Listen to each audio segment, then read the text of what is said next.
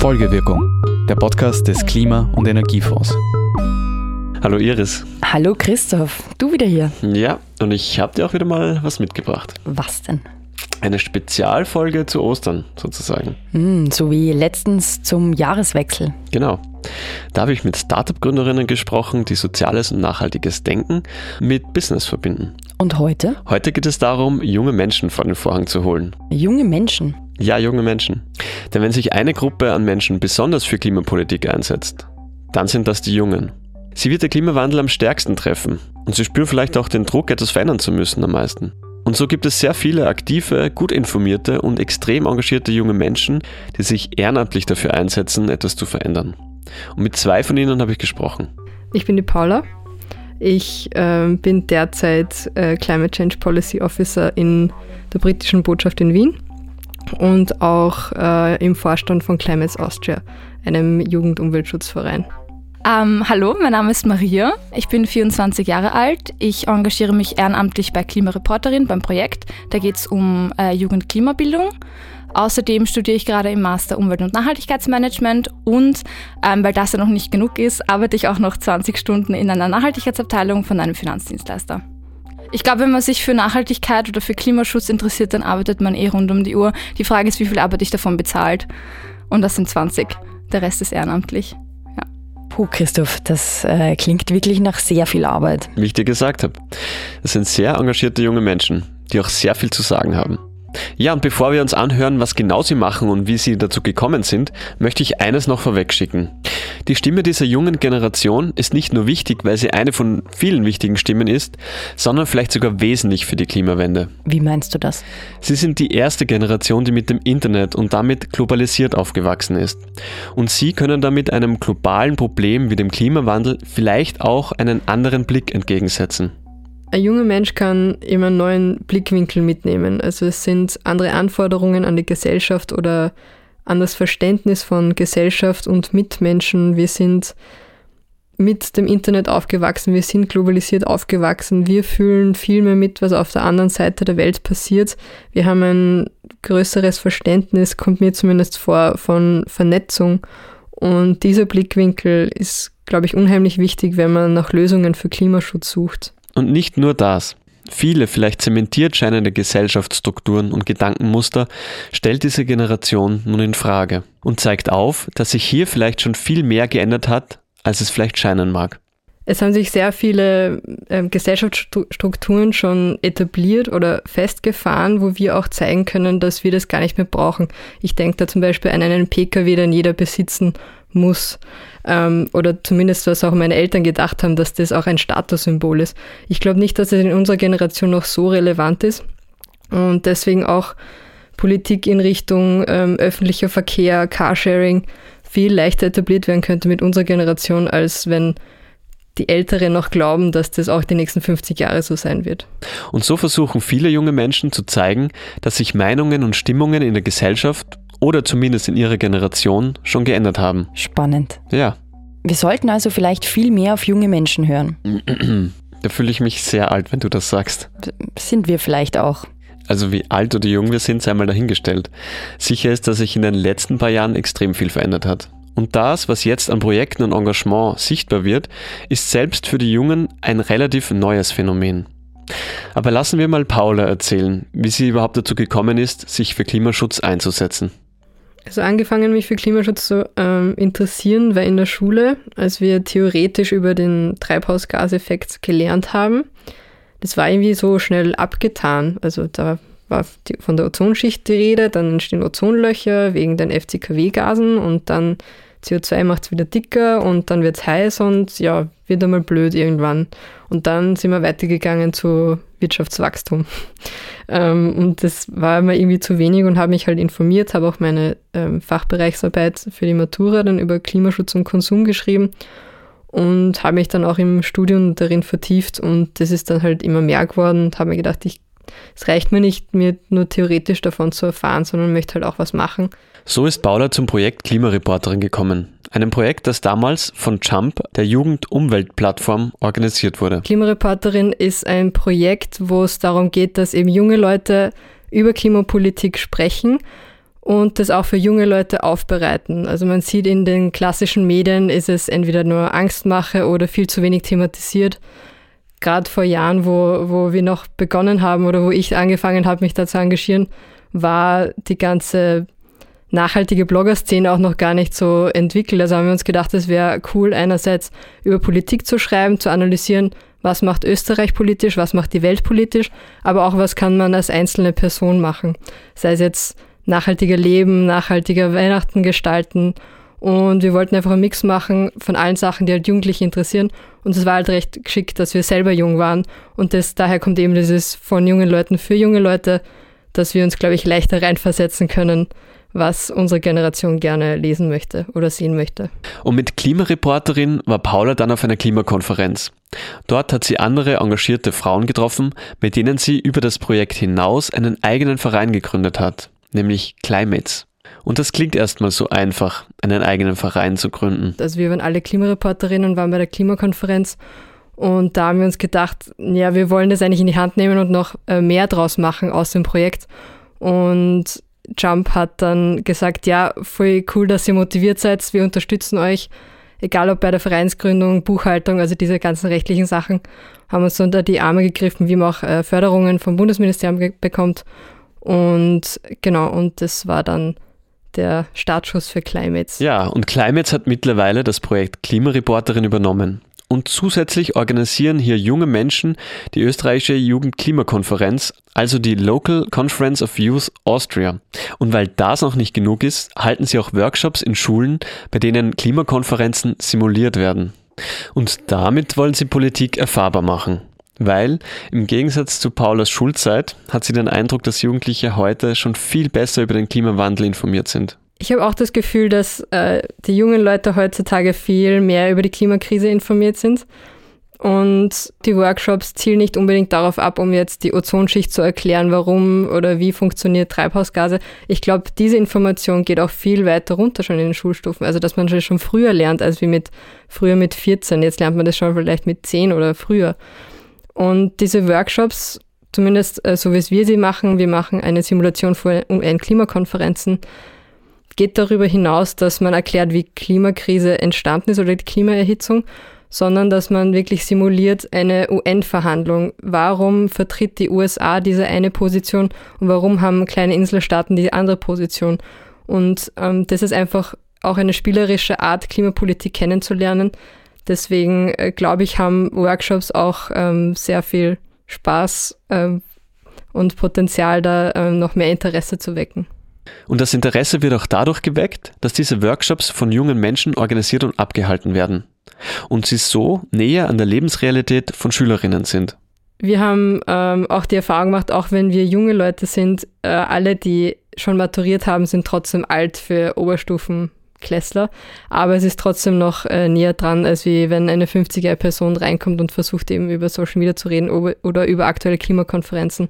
Und wenn wir sagen, wir waren vor Ort, wir haben die Stimme der Jugend vertreten, bringt das noch eine ganz andere Message in die Klasse rein. Und so zeigen Sie durch Ihre Vorbildfunktion Möglichkeiten auf, sich zu engagieren. Genau, das ist uns besonders wichtig, dass wir auch zeigen, was die Schülerinnen und Schüler machen können eben je nachdem, wie viel Zeit sie haben, wie viel Interesse sie aufbringen, was sie jetzt konkret interessiert ähm, oder welche Möglichkeiten sie haben, gibt es verschiedenste Optionen mitzuwirken und Teil eines großen Ganzen zu sein, ähm, eben im Klimaschutz, dem globalen.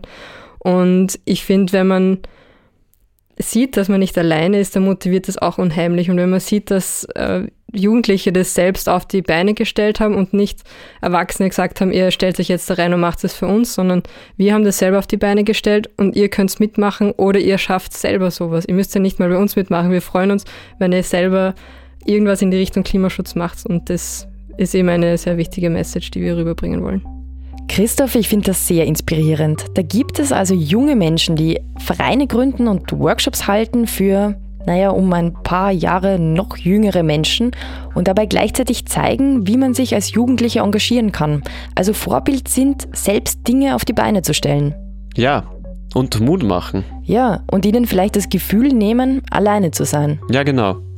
Und das bringt uns auch schon zu Maria. Denn das Gefühl, erstmal alleine dazustehen, aber etwas tun zu wollen, das war auch Marias Erfahrung und der Ausgangspunkt ihres Engagements. Aber sie soll selbst erzählen. Also wo ich begonnen habe, da hat es Fridays for Future zum Beispiel noch nicht gegeben.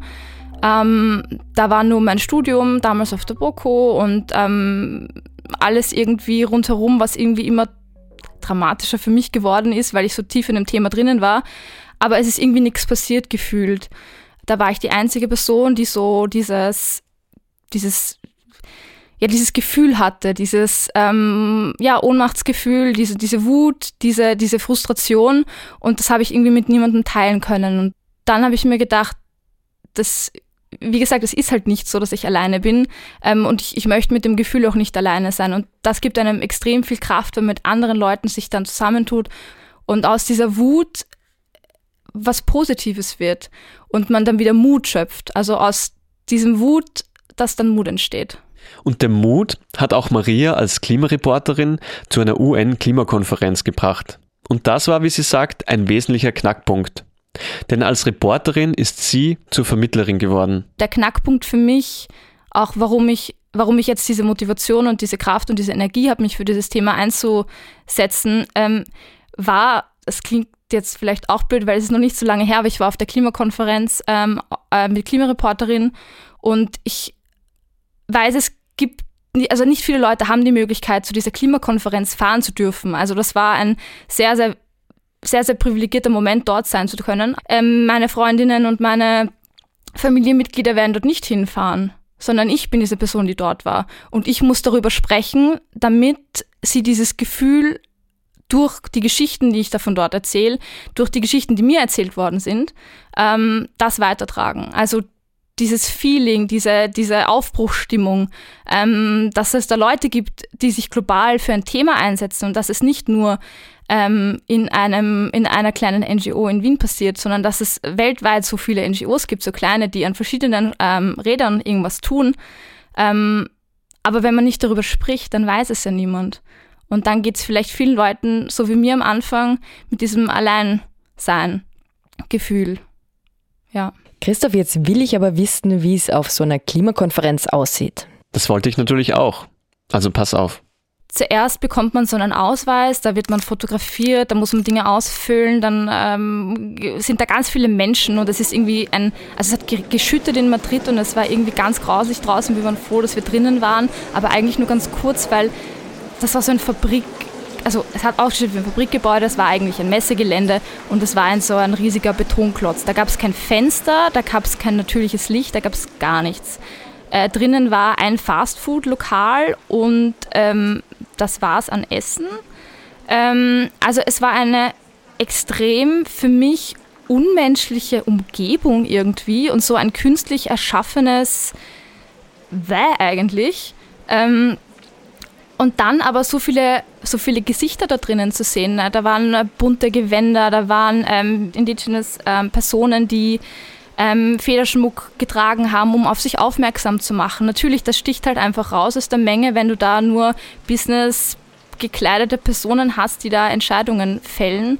Ähm, und dann sind Leute, die nur dort sind und zuschauen, aber nichts sagen können, aber dann tatsächlich betroffen sind. Also es war, waren drei Wochen von Extremen, von Gefühlsschwankungen ähm, irgendwie, aber nicht ein Tag ist gut und ein Tag ist schlecht, sondern jeder Tag ist irgendwie alles.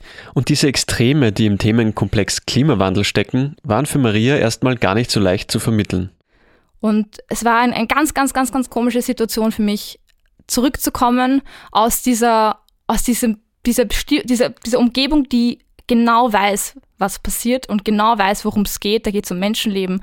Da geht es nicht nur um, äh, wir unterschreiben irgendwas oder oh, das jetzt, steht jetzt das im Vertrag drin oder das, sondern da geht es einfach brutal gesagt um Leben. Und dann komme ich zurück und die Leute wollen eine schöne Geschichte von mir hören. Und ich kann ihnen aber diese schöne Geschichte nicht geben. Und sie verstehen es nicht. Braucht es nicht auch schöne und ermutigende Geschichten? Vielleicht braucht es beides. Und es braucht auch, den eigenen Blickwinkel zu erweitern und offen zu sein für Geschichten, die man so vielleicht noch nicht kennt. Ich glaube, es braucht beide Geschichten. Also es ist auch nicht nur, dass ich jetzt ähm, schiere Geschichten gehört habe, ähm, sondern auch Geschichten, die mich selber zum Nachdenken angeregt haben. Vor allem jetzt im, im, im Bezug auf mein eurozentrisches Weltbild. Also ich meine, natürlich, wenn man in, in Österreich aufwächst, man, man, man lernt bestimmte Dinge, man lernt bestimmte Dinge nicht. Ähm, man kennt Perspektiven, ähm, die aus einer bestimmten Geschichte, also Richtung erzählt werden und mit anderen Dingen befasst man sich irgendwie nicht oder mit anderen Dingen habe ich mich nicht befasst. Ich würde das jetzt nicht so generell sagen, sondern auf mich persönlich bezogen. Ähm, und das hat mir so viel Neues eröffnet und so viel spannende ähm, Anknüpfungspunkte gegeben, dass ich gar nicht nur die, ähm, die schlimmen Geschichten erzählen möchte, sondern eben auch die, die mir Hoffnung geben. Und da muss man sagen, ist Social Media schon eine tolle Ideenfundgrube oder eine Perspektivengrube, wenn man sich da ein bisschen durcharbeitet, ähm, dann ich habe mir halt wirklich Leute aus den unterschiedlichsten Regionen der Welt in mein Instagram-Feed hineingeholt. Und das ist vielleicht eine Möglichkeit, über die eigene Bubble hinauszuschauen ich kann vor allem empfehlen, ähm, indigenen Personen zu folgen auf Instagram. Das war für mich auch so ein, ein, ein Learning aus meinem äh, sehr engstirnigen Bild irgendwie sagt, was, indigene Personen haben Instagram? Ja, natürlich haben indigene Personen Instagram und ein Handy und sind vernetzt. Ähm, das ist eine riesige Community weltweit. Da gibt es einzelne, also eigene NGOs, die versuchen, da diese Positionen zu stärken, indem sie sich einfach verbinden.